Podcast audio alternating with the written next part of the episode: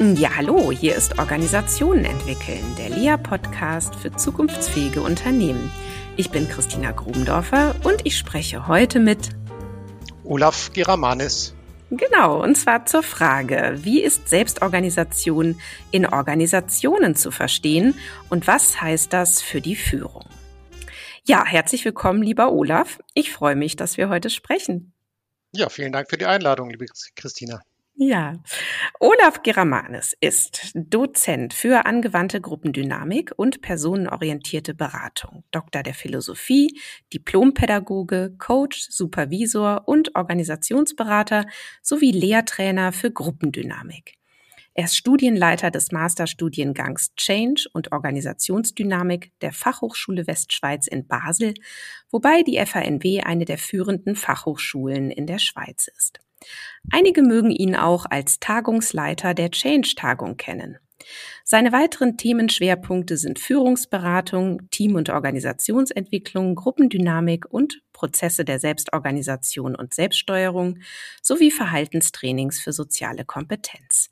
Er ist Autor und Herausgeber zahlreicher Bücher, unter anderem Identität in der neuen Arbeitswelt, Der Mensch in der Selbstorganisation und bald wird erscheinen Kooperationen in der digitalen Arbeitswelt, verlässliche Führung in Zeiten virtueller Kommunikation. Ja, wunderbar, Olaf, hört sich gut an. Ich freue mich auf das Gespräch mit dir. Dankeschön. Ja, du, starten wir doch mal so. Ähm, jetzt äh, lass uns mal reinkommen in das Thema Selbstorganisation. Und ähm, da kursieren ja so einige Verständnisse ähm, aktuell, was das denn überhaupt so sei. Und deswegen würde ich es schön finden, wenn du zu Beginn mal dein Verständnis von Selbstorganisation schilderst. Ja, du hast angesprochen, es ist ein Modebegriff und äh, Modebegriffe ähm, dienen meistens dazu, dass man irgendwie so tut, als ob man wüsste, worüber man redet. Ähm, und wenn man genau hinhört, äh, werden ganz viele unterschiedliche Dinge darunter subsumiert. Für mich bedeutet Selbstorganisation erstmal ganz ähm, grundlegend die Anpassungsfähigkeit eines Systems an eine Struktur oder an einen Prozess oder an eine Umwelt aufgrund der Mechanismen, die diesem System innewohnen. Also quasi intrinsische äh, Mechanismen. Und das heißt, es ist also nichts, was von außen gesteuert werden muss, sondern was von innen passiert. Also eine mhm. Löwenmeute. Wenn, äh, wenn Löwen jagen, dann tun sie das aus sich heraus. Da gibt es niemand, der von außen steuert. Ein Rudel Wölfe, eine Herde Büffel, ein Schwarm Vögel. Es gibt niemand, der die Vögel dirigiert, wenn die im Schwarm fliegen, sondern das, was die quasi brauchen, um sich zu koordinieren, ist in ihnen erstmal angelegt. Und der Sinn quasi dieses, äh, diese Organisationsform ist letztlich Kooperation. Also ähm, Schwärme von Fischen können sich schützen vor Angreifenden.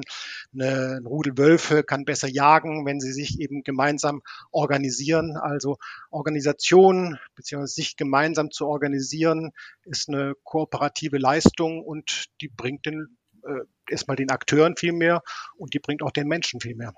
Ja, okay, also es ähm, lohnt sich zu kooperieren, denn dann überlebe ich, ne, als ähm, als äh, ja könnte man jetzt sagen Lebewesen, Organismus, aber das ähm, äh, gilt natürlich auch für soziale Systeme. Ähm, jetzt ist natürlich die Frage, das ist ja hoch voraussetzungsvoll. Also da braucht es ja doch einige Kompetenzen, um das überhaupt ähm, hinzubekommen, oder? Das ist erstmal eine sehr gute Frage, ob man, ob man das lernen muss. Also ähm, die, die Löwen oder die Vögel müssen es erstmal nicht lernen. Und äh, wenn man mal auf uns Menschen schaut, äh, müssen wir es irgendwie auch nicht lernen. Also es gibt viele Beispiele, wo wir uns permanent selber organisieren. Also wenn, wenn du eine Gruppe Kinder auf der Straße zuschaust, wie die spielen, dann sind die richtig gut organisiert. Wenn äh, Freunde, ein Freundeskreis gemeinsam Urlaub planen, sind die gut organisiert. Klicken, Seilschaften innerhalb von Organisationen. Ich glaube, die müssen nicht vorher ein äh, Seminar in soziale Kompetenz belegt haben, um sich irgendwie gemeinsam zusammenzufinden, um gemeinsam irgendwie im Sinne der Unterführung die Organisation mhm. zu untergraben. Also die, die können schon ganz viel Selbstorganisation. Und ähm, ein schöner, äh, eine schöne Unterscheidung gibt es da von äh, der Frau Göbel, die zwischen autogener und autonomer Selbstorganisation unterscheidet. Also mhm. Die autogene ähm, Selbstorganisation quasi, die steckt in den Genen drin, die, die können wir sowieso. Also wir, wir können uns schon irgendwie organisieren. Äh, wir schaffen es zu kooperieren. Es ist interessant, dass der, in der Menschheitsgeschichte scheint sich Kooperation bewährt zu haben. Also Menschen sind bereit, immer wieder aufs Neue zu kooperieren, auch wenn sie enttäuscht worden sind, weil mhm. Kooperation eben ein Vorteil ist. Ähm, wenn wir heute über Selbstorganisation reden, also gerade in Organisationen, dann haben wir immer vor Augen, dass das eine möglichst kluge Selbstorganisation ist und eine möglichst reflektierte. Mhm. Und das wird gern dann mit dem Begriff der autonomen Selbstorganisation ähm, bezeichnet, also quasi die ähm, eine sehr reflektierte Form, eine äh, sehr überlegte Form, in der wir quasi sehr klug miteinander umgehen und die ist tatsächlich sehr voraussetzungsreich. Also wenn man mal die beiden Begriffe unterscheidet, so mhm. äh, die Autogene, die können wir alle und da sind wir alle ziemlich fit drin. Jetzt äh, finde ich ja das Faszinierende an der Selbstorganisation, du hast es ja gerade auch äh, beschrieben, ähm, äh, es passiert eben einfach erstmal so. Also wenn wir jetzt erstmal diese, diese, wie hattest du es jetzt gerade genannt, autogene genau. Selbstorganisation nehmen. Genau. Ähm, hier spricht man ja auch von Emergenz oder von emergenten Phänomenen. Das heißt, es entstehen irgendwelche Muster oder es entsteht mhm. eine Ordnung. Und die genau. kann man auch von außen beobachten. Also wenn ich jetzt zum Beispiel an diesen Schwarm Vögel denke, denke mhm. ich letztens an meinen Urlaub auf Amrum, ne, total beeindruckend, riesige. Schwärme von Vögeln Vögeln, die dann so diese ähm, berühmten Figuren am Himmel mhm. plötzlich äh, bilden. Und man guckt so von außen drauf und denkt sich, wow, das ist ja, ist ja ein Wunder, ja, was da passiert. Diese Wie machen die das? Ja, wie machen die das, ne?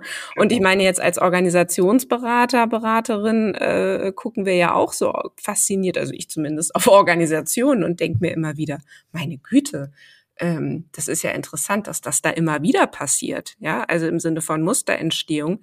Wie machen die das? So, und das ist ja erstmal auch eine eben unreflektierte oder unbeabsichtigte Form von Selbstorganisation. Und da müssen wir ja sagen, naja, es organisiert sich doch sowieso alles ständig selbst in Organisationen. So.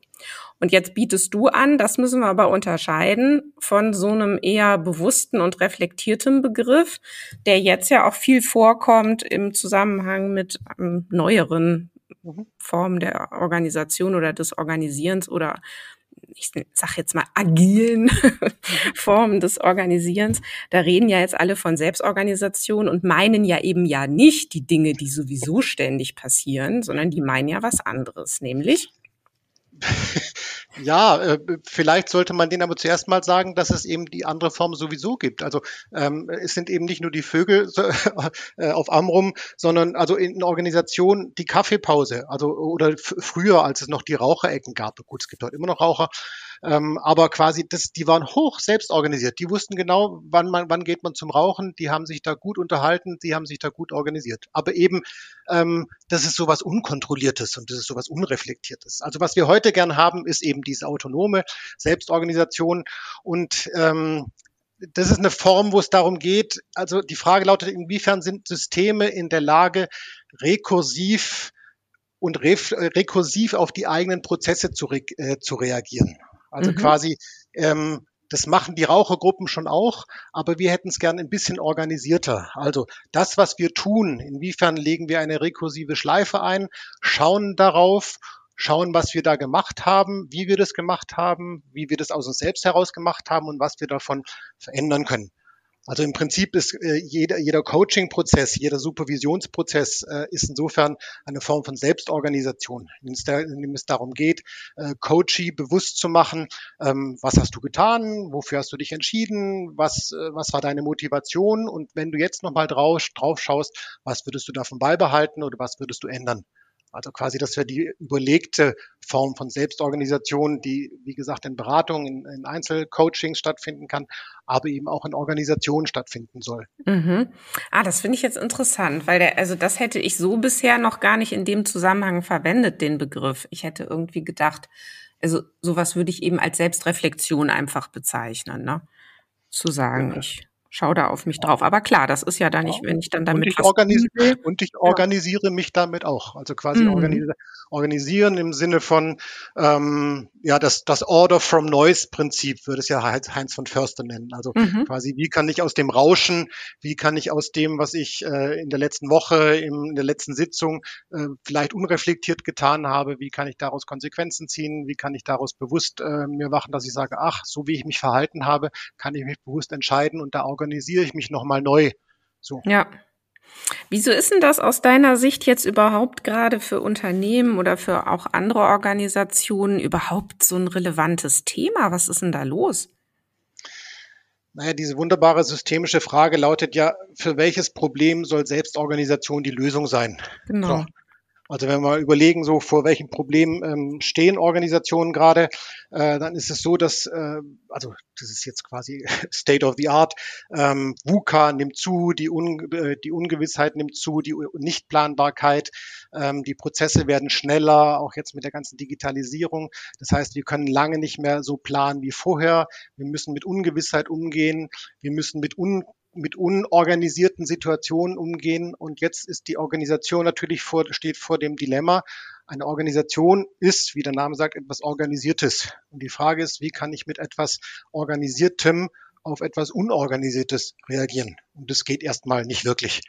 Also überlegt man sich, wo haben wir in der Organisation quasi ähm, Flexibilitätsanteile? Wo haben wir ähm, quasi äh, Formen, ähm, um auf Unvorhergesehenes zu reagieren? Und da mhm. kommen einem die Menschen in den Sinn, weil wir Menschen mit Ungewissheit umgehen können. So. Mhm. Und jetzt ist quasi, äh, jetzt lautet die Lösung, aha, wenn wir den äh, Menschen die Möglichkeit geben, äh, ein bisschen selber zu denken, ein bisschen mehr ins Tun zu kommen, sich selbst mehr einzubringen, dann könnte ja das der Organisation dienen und die Organisation könnte auf die Ungewissheit besser reagieren als vorher. Ja, also das, äh, da stimme ich dir zu. Das ist, glaube ich, ähm, die Hoffnung vieler Organisationen im Moment, dass sie ähm, äh, auf die Idee gekommen sind, wir könnten ja mal ähm, die, die Leute mehr in die Selbstverantwortung bringen, in der Hoffnung, dass dann bessere Dinge passieren oder dass dann, ähm, dass dann die Organisation als Ganzes irgendwie ähm, noch intelligenter agieren kann. Und ich frage mich wirklich manchmal, ähm, ist das nicht auch ein Trugschluss? Also ist das denn überhaupt der richtige Ansatz? Ne? Jetzt ähm, äh, äh, klappt das überhaupt? Wie sind denn da so deine Erfahrungen oder wie reflektierst du das? Also ich bin da gern ein bisschen ketzerisch, um einfach auch ein, ein kleines Gegengewicht zu schaffen. Ich, ich bin der Überzeugung, dass die Selbstorganisationspotenziale innerhalb von Organisationen viel kleiner sind, als man denkt. Mhm. Kleine, kleines Beispiel, wenn wir einen ganzen Haufen Schweine freilassen in die Freiheit. Also wirklich, wir machen die Stelle auf und die Schweine dürfen ab jetzt äh, tun und lassen, was sie wollen. Dann werden sie sich zusammenrotten, dann werden sie sich zusammenfinden, sie werden sich wunderbar so organisieren, wie es ihnen zu eigen ist. Und dann kann man davon reden, dass die sich jetzt selbst organisiert haben. Ähm, wenn wir die Idee haben, dass wir einen ganzen Haufen Menschen aus hierarchischen Strukturen entlassen, dann entlassen wir die ja nicht in die Freiheit. Also wir entlassen die überhaupt nicht in ein freies Feld, in dem sie tun und lassen können, was sie wollen, sondern sie bleiben nach wie vor in organisationalen Zwängen bestehen. Das heißt, ja. sie bleiben Organisationsmitglied, sie haben Aufträge, sie haben Grenzen, sie haben Normen. Also wir sind weit davon entfernt, dass die Menschen sagen, juhu, ich bin jetzt ein vollkommen autonomes Wesen und ich mache jetzt das, was ich schon immer machen wollte, nämlich hochverantwortungsvoll sein, hoch, hoch engagiert zu sein, sondern es ist alles erstmal relativ beschränkt, die Freiheit. Ja, weil der Rahmen bleibt ja der Organisation mit den ganzen Regeln, auch kulturellen Regeln natürlich, genau. die sehr stark wirken. Ne? Mit den Regeln, mit den Rollen, mit den Funktionen, mit den Zielen. Also der Mensch ist nach wie vor Mittel zum Zweck. Mhm. Was erstmal gar nicht tragisch ist. Also ich finde irgendwie, wenn man sagt, der, der, Mensch ist Mittel zum Zweck, ist es okay. Es wird dann problematisch, wenn man die Menschen glauben machen möchte, dass jetzt plötzlich sich alles revolutioniert und dass quasi es jetzt um den Menschen geht in der Organisation. Und das finde ich irgendwie einen fatalen Irrtum. Mhm. Also ähm, es geht um den Menschen als Arbeitskraft, um etwas anderes zu erreichen und wir wollen es ein bisschen raffinierter und geschickter anstellen als früher. Und das finde ich erstmal legitim Ich fände es illegitim, wenn damit so Etikettenschwindel passiert. Also nach dem Motto, ab jetzt haben wir ein menschenfreundliches System in unserer Organisation. Mm. Ja, zumal ja auch ähm, nicht in allen Kontexten alle Mitarbeitenden gleichermaßen begeistert sind von der Idee, dass sie jetzt plötzlich Verantwortung für Dinge übernehmen sollen, ähm, wo sie vielleicht denken, Moment mal, ähm, so, jetzt soll ich hier in einer Gruppe von zehn Leuten ähm, mich hier heiß diskutieren. Das ist total anstrengend, habe ich gar keine Lust zu. Kann das bitte mal jemand entscheiden? Das ist das eine, ähm, dass es, äh, dass quasi plötzlich ganz viel Verantwortung, die vorher ganz woanders äh, verortet war, also in der Organisation, in den Prozessen oder bei den Führungskräften, jetzt plötzlich bei den Mitarbeitenden sind. Das kann man als Chance begreifen, man kann es aber auch als Überforderung begreifen. Und es gibt äh, genug Untersuchungen, wo gezeigt wird, gerade wenn Organisationen auf Selbstorganisation umstellen, dass ein Viertel bis ein Drittel der Belegschaft äh, streikt und einfach ausgetauscht werden muss, weil die sagen, ich bin unter anderen Voraussetzungen hergekommen. Und mhm. das, das, das heißt gar nicht, dass die Leute irgendwie doof und faul sind. Nee, also ja weit keiner. entfernt davon. Nee. Genau. Ja. So nach dem Motto, oh, warum wollen die keine Verantwortung haben? Naja, weil die Verantwortung nur relativ ist. Weil es ja nicht wirklich so ist, dass man jetzt für alles verantwortlich ist und dass man wirklich quasi freigelassen ist, sondern es ist ein anderes Commitment. Es ist eine andere Art und Weise. Also ich muss anfangen, plötzlich ganz unternehmerisch zu denken, obwohl ich nach wie vor noch Teil der Organisation bin. Ich muss quasi eine andere Form lernen. Und ähm, das hat ein bisschen was Double-Bindiges. Also quasi ja, total. Ja. Sei, sei frei, organisiere dich selbst, äh, aber mhm. äh, nutz, äh, verschaff uns einen Mehrwert. So, ja. und das ist irgendwie weißt du, was ich auch denke? Also wenn ich, wenn ich dir so zuhöre, komme ich auch so drauf. Ähm, es ist ja auch oft gar nicht so dieses komplette Umschalten, so jetzt schaffen wir Hierarchie ab und jetzt machen wir Selbstorganisation, sondern das läuft ja häufig parallel. Ne? Also das heißt, wir haben eine Organisation und die sagt jetzt so, übrigens bei uns im Technologiebereich, da macht das ja total Sinn. Da arbeiten wir jetzt mit irgendeinem Framework. Ich sage jetzt noch mal, was weiß ich, Scrum, ja, mhm. und kommen jetzt in so eine ganz andere Logik des Miteinanderarbeitens und auch der Führung. Ne? Und was, was bedeutet denn dann überhaupt Führung? Und dann gibt's aber natürlich weiterhin die Schnittstellen äh, zum Rest der Organisation. Äh, äh, ist ja klar, ne? weil wir haben ja nach mhm. wie vor eine Arbeitsteilung und die müssen wir ja irgendwie genau. wieder zusammenbringen. So. Und dann ähm, äh, werden die Leute nämlich ganz äh, durcheinander, mhm. weil jetzt merken sie plötzlich spätestens an der Schnittstelle herrscht irgendwie wieder ein ganz anderes äh, ja, System, sag ich mal. Mhm. Und mhm. es gibt aber überhaupt keine bewusste, ähm, reflektierte Bearbeitung dieser, mhm. dieses Double Binds, wie du es jetzt genannt hast, mhm. oder dieser Paradoxie, wie mhm. ich es jetzt nennen würde, da an der Stelle. Absolut. Und ähm, ich finde da, also ich, also ich merke so richtig, da muss man mal so ein bisschen aufklären und sagen, also wenn ihr das schon macht, dann sorgt doch bitte für routinierte Formen der Bearbeitung dieser Problematiken, denn sonst habt ihr lauter frustrierte Leute, ähm, die das nämlich mit nach Hause nehmen und wirklich eine Krise bekommen, weil sie irgendwie zwar wollen, aber nicht können. Ne? Mhm, mh. Und ähm, man kriegt ja dann die PS da gar nicht auf die Straße. Ja gut, also das ging mir jetzt gerade so durch den ja, Kopf. Das, das, das, ist das Dilemma. Das ist genau das mhm. Dilemma. Und ich denke so, es ist, es ist das äh, Dilemma besteht darin, ähm, dass all die Methoden, also auch die ganzen agilen Methoden, sind nach wie vor Tool-Methoden, sind nach wie vor organisationale Methoden. Und es ist ein Trugschluss zu glauben, dass diese Methoden quasi jetzt, quasi jetzt viel sozialer sind, viel kooperativer und viel menschenfreundlicher. So. Also ich denke, dass das, das, das, was passiert, und das ist, glaube ich, die eigentliche Herausforderung, ist, dass äh, der, der Mensch tatsächlich mehr als Mensch in der Organisation angefragt wird. Mhm. Und das ist aber nicht der Deal. Oder mhm. ist es mhm. ein anderer Deal? Also konnte man vorher sagen, Dienst ist Dienst und Schnaps ist Schnaps. Konnte ich vorher mit der Stechuhr beweisen, ich habe mein Tagwerk vollbracht, ich bin jetzt nicht mehr in der Organisation war es lange Zeit so, dass quasi HR darauf geachtet hat, dass die Privatheit der, der Menschen gewahrt bleibt. Also es dürfen viele mhm. Fragen nicht gestellt werden. Ja. Ähm, äh, es, es geht um Intimität, die auch geschützt werden muss. Das ist die eine Seite. Die andere Seite ist, dass es aber immer radikaler darum geht, dass quasi Menschen über ihren Purpose reden sollen. Ja. Sie, es soll, es soll ja. sinnstiftend sein. Mhm. Sie mhm. sollen engagiert und leidenschaftlich sein. Sie sollen intuitiv sein. Also die, die, ganz viele Begriffe würde, hätte man vor 20 Jahren irgendwie noch als, als äh, völlig intimisiert und übergriffig oder therapeutisch bezeichnet, die heute gang und gäbe sind. Mhm. Und das kommt natürlich mit diesen ganzen Methoden mit rein. Also wenn man sagt, wir wollen, äh, wir wollen den Menschen mehr im Mittelpunkt haben, dann ähm, verstehe ich das aus Seiten der Organisation, weil das natürlich Potenziale sind. Also es ist ja richtig, dass sich Menschen gern motivieren und gern leidenschaftlich einbringen. Also ich arbeite auch wahnsinnig gern in meinem in, in meiner Hochschule und ich bringe mich leidenschaftlich ein.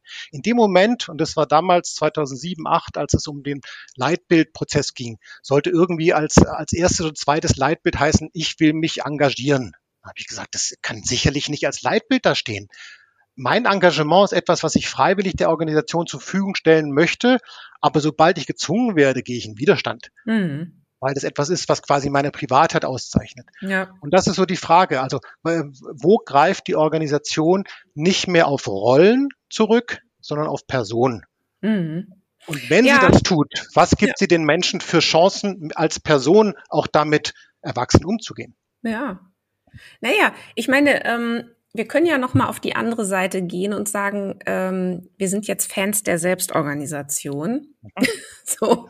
Und, ja, wir können ja mal so tun, ne? Ja. ja. Und jetzt mal sagen, okay, was, welche Chancen stecken ja vielleicht dann auch drin? Ne? Also jetzt äh, sagen wir mal, wir sind jetzt Führungskräfte in irgendeiner Organisation und wir treffen uns jetzt gerade auf einen Kaffee und sagen, Mensch, ich sage, Mensch, Olaf hier, Selbstorganisation jetzt hier so bei uns im Konzern ähm, wie können wir denn als Führungskräfte, wie können wir das denn fördern? Wie können wir denn das gestalten? Wie können wir denn daran arbeiten? Was würdest du antworten? Also ich, ich, ich finde viele, sagen, oder nochmal anders, vielleicht über die Gruppendynamik, ja, muss mal gucken, wo wir kommen an die Sache ran. ja, gerne. Ähm, Gruppendynamische Trainings sind ja eine äh, sehr äh, interessante Angelegenheit. Ähm, also so ein klassisches Sensitivity Training, wo man ganz viel quasi über Selbstorganisation lernt. Also da, sitzt, da sitzen Menschen fünf Tage im Kreis und haben keinen anderen Auftrag, als sich mit sich selbst beschäftigen. Das ist sehr personenorientiert. Ähm, das ist erstmal auch nicht organisationaler Kontext, sondern wir gucken, dass wir etwas über äh, soziale Kompetenz lernen, dass wir über Selbstreflexion etwas lernen, dass wir sehen, wie wirken wir auf andere und wie wirken die anderen auf uns. Das ist, ähm, das heißt, diese Trainingsformen, gruppendynamische Trainings sind erstmal ähm, jenseits von Organisationen entstanden, sondern dienten der Demokratisierung und quasi, um sich selbst ähm, quasi fit zu machen, mhm. um Selbstreflexion zu bekommen. Ähm, das finde ich äh, quasi parallel, also wie eine Parallelwelt entstanden diese gruppendynamischen Trainings, die aber heute immer weiter auch in die Organisation diffundieren, weil man irgendwie sagt, oh, wenn sich die Leute genau so wie in einem gruppendynamischen Training aufeinander einlassen, miteinander umgehen, dann, ähm, also wenn wir diese Selbstorganisation der Menschen, diese Kooperationsfähigkeit, diesen Kooperationswillen für uns übertragen können, dann wäre das doch sinnvoll. Ja. Ich glaube, das Riskante ist, wenn man daraus quasi so ein Ausbeutungssetting macht. Das ist schwierig, weil wenn es ein reines gruppendynamisches Training ist, dann gibt es keinen anderen Zweck als meine äh, Selbsterfahrung. Wenn es eine Organisation ist, gibt es eben den fremden Zweck, dass ich irgendwie ein anderes Ziel erreichen soll. Dennoch kann ich aber in so einem Training etwas über mich lernen, wie ich reagiere, wie ich auf andere Menschen reagiere und wie ich mich auch abgrenzen kann. Das heißt, es ist ganz bewusst ein äh, erstmal ein rein sozialer Kontext, in dem ich lernen muss, wie, wie verhalte ich mich bewusst als Mensch gegenüber anderen Menschen. Also wie, wie steuere ich Nähe und Distanz? Ähm, wie, wie nah lasse ich andere Menschen an mich rankommen und wo muss ich auch eine Grenze setzen, dass ich sage, bis hier und nicht weiter? Wie geht es mit meiner Zugehörigkeit? Das heißt, wo merke ich, äh, dass ich da vielleicht ähm, äh, korrumpierbar bin? Wo merke ich, dass mir das, dass ich eine große Sehnsucht danach habe? Das heißt, viele Dinge, die wir früher irgendwie automatisch gemacht haben, beziehungsweise die in unserer Privatheit stattgefunden haben, mussten damals nicht gelernt werden, weil sie unspektakulär waren. Weil wir jetzt mehr und mehr Privatheit auch in Organisationen haben, müssen wir, glaube ich, eine andere Kompetenz entwickeln, um damit umzugehen. Also mhm. Äh, ich, ich finde, viele Methoden, die in der, in der, im agilen Mindset stattfinden, sind sehr personorientiert und ich finde es erstmal nicht grundsätzlich verkehrt. Die Frage ist nur, inwiefern die Mitarbeitenden mitgenommen werden, also inwiefern sie immer auch die Möglichkeit zu haben, bist du dir bewusst, wo deine Grenze zur Intimität ist? Bist du dir bewusst, wo deine Privatheit beginnt? Bist du dir bewusst, dass sich gerade diese Grenze verschiebt? Und ich denke, gerade in Corona-Zeiten, wo wir quasi äh, gar keinen Unterschied mehr hatten zwischen Büro und äh, Privatheit, weil wir ins Homeoffice einfach zwei Meter in unser Büro gegangen sind, wo wir uns gar nicht mehr umgezogen haben, also wo wir nicht Arbeitskleidung und Privatkleidung hatten, wo wir irgendwie äh, oder in anderen Kontexten, wo wir dank unserer neuen Medien überall erreichbar sind. Also nicht mehr nur bis 17 Uhr, sondern auch bis 23 Uhr oder nachts um, nachts um 3 Uhr. Das heißt, da verschieben sich Intimitätsgrenzen und Grenzen der Privatheit. Und die Frage ist, inwiefern wir dazu kompetent sind. Und das finde ich ist eine große Kompetenz, ja. die quasi diese autonome Selbstorganisation braucht und wo, wo ich der Meinung bin, auch darauf müsste die Organisation schauen. Also wenn die Organisation quasi möchte, dass ihre Mitarbeitenden gesund mit diesen persönlichen Anforderungen umgehen, muss sie sich auch um die persönliche ähm, Thematik kümmern. Ja, das finde ich einen super interessanten und ganz relevanten Punkt. Und ähm, ich glaube nämlich, dass ähm, viele da relativ blauäugig so reinstolpern mhm, genau. ne? Und dann ja. plötzlich so diese ganzen Folgen nämlich spüren, mhm. diese ganzen Nebeneffekte und vielleicht noch nicht mal so richtig Erklärungen dafür haben, was da so passiert. Absolut. Also ne, mit welcher Brille beobachtet man denn das jetzt, was dort passiert? Ähm, und ich mache in letzter Zeit interessanterweise wieder vermehrt Coachings. Ich glaube, das liegt einfach auch an dieser Bereitschaft, das jetzt online zu machen. Aber und ich und merke auch die Notwendig Notwendigkeit, sich zu sich wieder zu sortieren. ja, äh, das auch. Aber ich ähm, äh, merke, dass eben gerade Führungskräfte ähm, äh, wirklich auch na, ich möchte es mal so sagen, echt mitgenommen sind, so von den letzten mhm. Monaten, mhm. Äh, was natürlich einerseits jetzt diese Pandemie ist, aber gleichzeitig nämlich genau diese Veränderungsprozesse ja überall laufen in den Organisationen.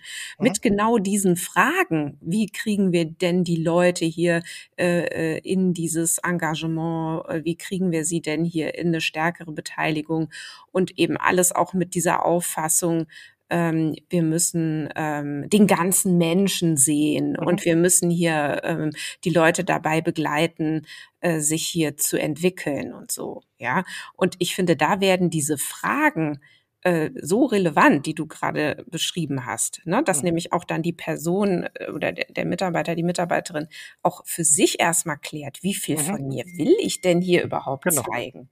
Ja, genau. was ist denn überhaupt ähm, hier für mich die Grenze dann doch noch zwischen Privat und Organisation? Ne? Und ansonsten laufen wir Gefahr, dass, dass, dass es Sektenorganisationen werden.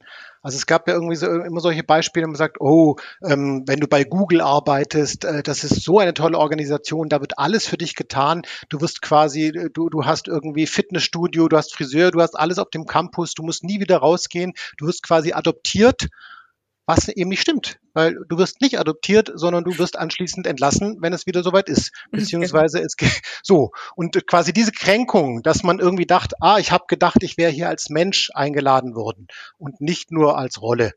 Ähm, darauf gilt es äh, hinzuwirken. Ja. ich glaube, die, die, die, es geht nicht darum, also quasi nicht die Täuschung wird den Erfolg ausmachen, sondern die Transparenz. Also nicht ja. nach dem Motto, wir verraten den Leuten nicht, dass wir sie besser ausbeuten wollen, sondern wir machen transparent, dass wir sagen, es geht auch um dich als Person. Prüfe du, wie weit du gehen möchtest. Ja.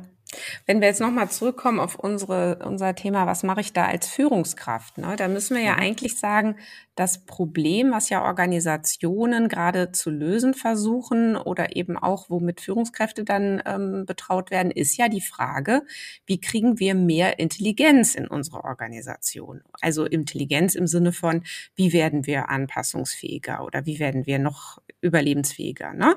So, also darum geht's ja letztlich. So, mhm. und jetzt ist ja dann die Frage oder ist die Annahme, wir müssen eben äh, an die Leute ran, wir müssen äh, in die Selbstorganisation rein, ne? Und dann passiert das schon. So, und ich würde jetzt dich mal fragen wollen, ähm, wie wäre das denn aber eher darüber nachzudenken, welche Routinen oder Prozesse oder sonstige Kommunikationsanlässe können wir denn in unserer Organisation schaffen oder anbieten, sodass die Wahrscheinlichkeit höher wird, dass eben auch gute Ideen oder verschiedenste mhm. Perspektiven oder verschiedenste Meinungen im Diskurs auch ausgetauscht werden und eingebracht werden können. Mhm. So, und wäre das denn nicht der eigentliche Weg? Also zu sagen, lasst doch die Leute in Frieden, macht Angebote, aber eher im Sinne der Formalstruktur. Ähm, ja, also es, es gibt ja interessante Entwicklungen. Ähm, wenn wir mal, also nehmen wir mal das Beispiel Kaffeepause. Ähm, früher äh, war Kaffeepause eine heilige Zeit, die irgendwie nicht eingeschränkt werden durfte. Dann wurde, musste es immer rationaler werden und man hat sich gedacht, oh, wir sparen uns am besten die Zeit ein. Das heißt, dann wurde die Kaffeepause immer kürzer und oder die Leute haben nur individuell sich einen Kaffee geholt und quasi die informalen Zeiten wurden immer weiter beschnitten, weil man gemeint hat, informale Zeit ist sinnlose Zeit. Dann hat man irgendwann gemerkt, hoi, die eigentliche, das eigentliche Potenzial liegt ja in inoffiziellen, äh, also gerade in den Rauchergruppen, in den äh, Kaffeepausen. Äh, wie können wir quasi das Informale jetzt äh, formal ausbeuten? Mhm. Also dieses äh, Workout Loud ist ja so ein Beispiel, wie man quasi versucht, parallel zur Organisation ähm, solche informalen Prozesse zu standardisieren.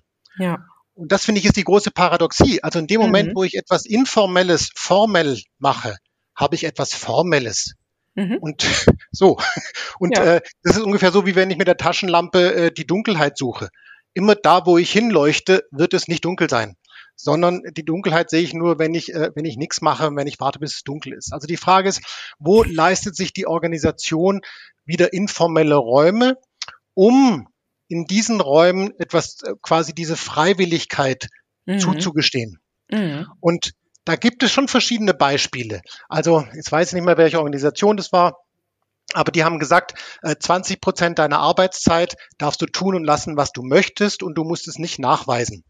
Also ob du ins Museum genau. gehst, ob du irgendwie dattelst oder sonst was machst, es, es sind deine 20 Prozent und auf die wollen wir nicht zugreifen. Mhm. Und das finde ich richtig, richtig gut. Also natürlich ist es eine raffinierte Methode, die letztlich der Organisation dienen soll, aber es hat was Transparentes, dass man sagt, in diesen 20 Prozent und wir fragen auch nicht nach. Also auch im Mitarbeitergespräch wird nicht heißen, wie produktiv warst du in deinen 20 Prozent, sondern das ist quasi in eine Zeit, die nur dir gehört. Ja, genau sowas meine ich auch, ne? Also genau. zu, das wäre aus meiner Sicht ja dann sowas, ne? Ich, ich ähm, äh, Vertrauensvorschuss. das formal, genau. ne? Und dann ja. kann eben sowas Informelles dann äh, passieren. Oder ähm, wenn wir an Raumgestaltung denken. Mhm. Ne? Also ähm, mhm. wenn, wenn dann äh, also die Frage ist ja, welche Räume stellt auch die Organisation ähm, zeitlich oder aber eben auch tatsächlich räumlich zur Verfügung, damit sowas überhaupt entstehen kann. Mhm. Ne? Und ähm, diese äh, berühmte Kaffeemaschine ist ja nicht umsonst immer wieder ein gern hergeholtes Beispiel, aber da zeigt es sich eben auch, ne? Habe ich jetzt irgend so ein lieblose, komische, verrauchte Kaffeeküche? Genau. Oder gibt's irgendwo so ein echt cooles Ding, ne? Wo die Leute wirklich sagen, boah, einen besseren Kaffee kriege ich nirgendwo. Genau. Also äh, das kann ich ja entscheiden. Ne? Kann ja sagen, die, das stelle ich auf und dann gucke ich, dass ich die und, Vorteile davon auch Und im Zeichen, von, im Zeichen von Post-Corona, es geht um reale Begegnungen. Das ja. kriegt man nicht online hin. Also auch wenn man online Kaffeepausen versucht hat, äh, ich glaube es, also ich bin überzeugt, dass es nicht klappt. Nee. Diese, das, was Menschen quasi in der Selbstorganisation ausmacht, es geht um personenbezogene Erwartungen. Und das braucht eine Face-to-Face-Begegnung. Das heißt, ich muss irgendwie eine Idee haben, wo mein Gegenüber ist. Ich muss ein Gespür dafür bekommen, dass ich, dass ich mitkriege, ah, so tickt er oder sie und das ist irgendwie seine oder ihre Meinung, um dann ihn quasi in diesen Räumen sowas zu ermöglichen. Und das ja. natürlich ist natürlich riskant. Also wenn wir jetzt anfangen, quasi ähm, im Zeichen von Homeoffice die ganzen Büros abzuschaffen, wo wir irgendwie ganze Abteilungen abschaffen und den Leuten quasi nicht mehr diese Räume zur Verfügung stellen, werden wir auch das andere nicht mehr haben. Mhm. Ja, lieber Olaf, ähm, ich glaube, das ist ein guter Schlusspunkt. Vielen Dank für das schöne Gespräch. Ja, danke dir, Christine. Hat mir viel Spaß gemacht. Ja, mir auch. Ja, das war Organisationen entwickeln, der LIA-Podcast für zukunftsfähige Unternehmen. Weitere nützliche Hinweise und Links findet ihr wie immer in den Show Notes oder auf unserer Website unter www.become-better.org. Ganz herzlichen Dank, dass ihr auch diesmal wieder dabei wart und schön, dass ihr zuhört. Bis zum nächsten Mal.